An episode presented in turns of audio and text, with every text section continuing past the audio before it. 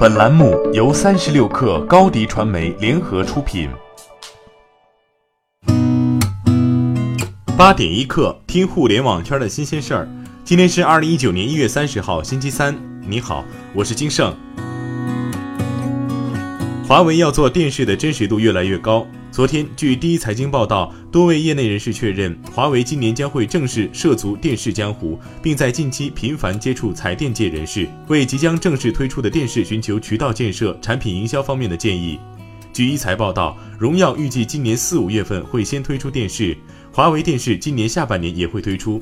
华为在电视品牌营销的做法将会如智能手机那样，采取双品牌策略。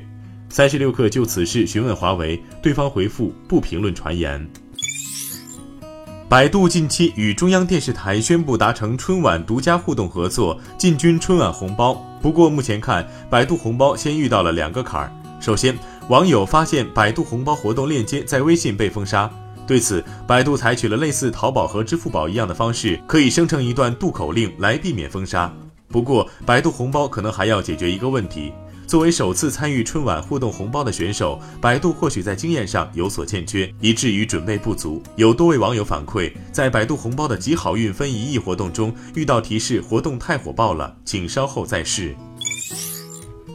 刘强东上周开设了一家新公司。企业工商数据显示，一月二十四号，北京京东世纪贸易有限公司新增对外投资，开设天津京东达业贸易有限公司，经营范围为批发和零售业，注册资本两千万元人民币，法定代表人为刘强东的助理张胖，刘强东任公司经理。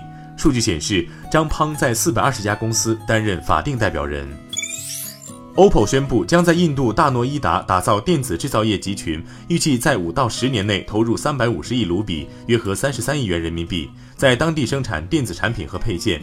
北方邦政府的信息技术和电子部门对此给予支持。此外，印度电子和信息技术部也已批准这一项目，电子制造业集群每天将可制造二十万件相关产品。苹果昨天正式放出了 iOS 十二点二首个公开测试版，变化包括 Safari 浏览器设置选项变成 Motion and Orientation Access，钱包应用增加了金额、历史交易记录的查看功能，屏幕停用时间安排更自由。HomeKit Home 应用程序中对 AirPlay 2电视的初始支持，Apple TV Remote 的控制中心磁贴可与 AirPlay 2电视配合使用。美国打车公司 Lyft 将利用 AR 技术，在地图上标记出最适合上下车的位置，为司机与乘客提供更清楚的位置信息。Lyft 计划在系统中加入 AR 显示功能，让司机与乘客能找出乘车位置。系统会先参考过去的乘车信息以及乘客驾驶位置、交通情况与交通限制，判断适合载客的地点，再通过 AR 呈现在乘客的手机屏幕上。摩根士丹利将英伟达评级从增持下调至平配，目标价从二百二十美元降至一百四十八美元。英伟达周一下调了第四季度营收预期，表示亚太地区的宏观经济状况恶化，使英伟达图像处理芯片销售受到不利影响。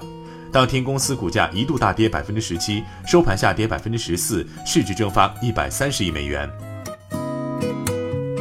八点一刻，今日言论。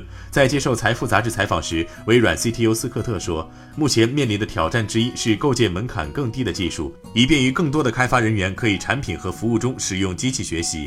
人工智能技术的开发更像是一门实验科学，对于探索深度学习人工智能技术的公司来说，习惯于很多实验都会失败是一项挑战。他认为，量子计算、混合现实和智能边缘将成为处于不同发展阶段的重要平台。好，今天咱们就先聊到这儿。责编：彦东，我是金盛，八点一刻，咱们明天见。欢迎添加小课微信，微信 ID 是 s u p e r 三六 k 二 super 三十六课，加入我们的课友群，一起交流成长吧。高迪传媒，我们制造影响力。商务合作，请关注公众号高迪传媒。